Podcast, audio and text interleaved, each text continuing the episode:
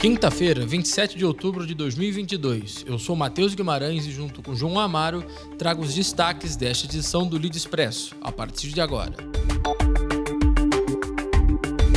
A Suzano, uma das maiores empresas de celulose do Brasil, anunciou a compra das operações da americana Kimberly-Clark no país. O preço base da operação foi de 175 milhões de dólares, o que equivale a cerca de 942 milhões de reais. A aquisição inclui a fábrica de papel higiênico com capacidade para 130 mil toneladas anuais em Mogi das Cruzes, além da marca Neve. Outras marcas usadas pela Kimberly-Clark, como a Kleenex, serão licenciadas pela Suzano por prazo determinado.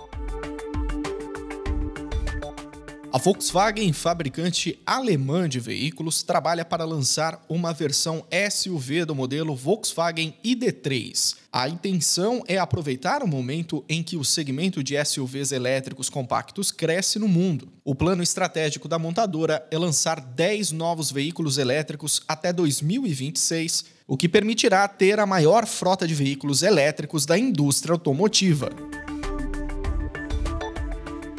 A rede de franquias de açaí Oakberry anunciou a captação de 50 milhões de reais por meio da emissão de certificado de recebíveis do agronegócio sustentável, o que marca sua estreia no mercado de capitais. Os recursos serão utilizados para a compra de açaí in natura de cooperativas e ribeirinhos cadastrados na Amazônia, que tenham melhores práticas de manejo. A oferta foi coordenada pelo Bradesco BBI e teve a gestora JGP, referência no mercado de crédito ESG, como reinvestidor âncora.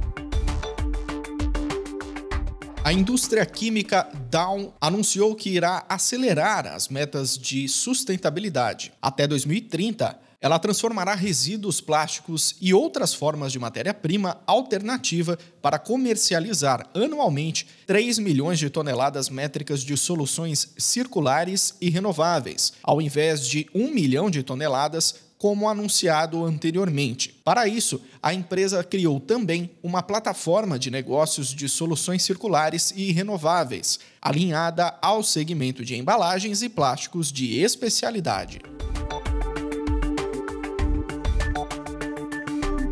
Ficamos por aqui com mais um Lead Expresso, o podcast de notícias do grupo de líderes empresariais. Além da gente, faz parte do time Vitória Faro, José Cláudio Pimentel e Aline Isabelle, sob direção de Ana Lúcia Venturim.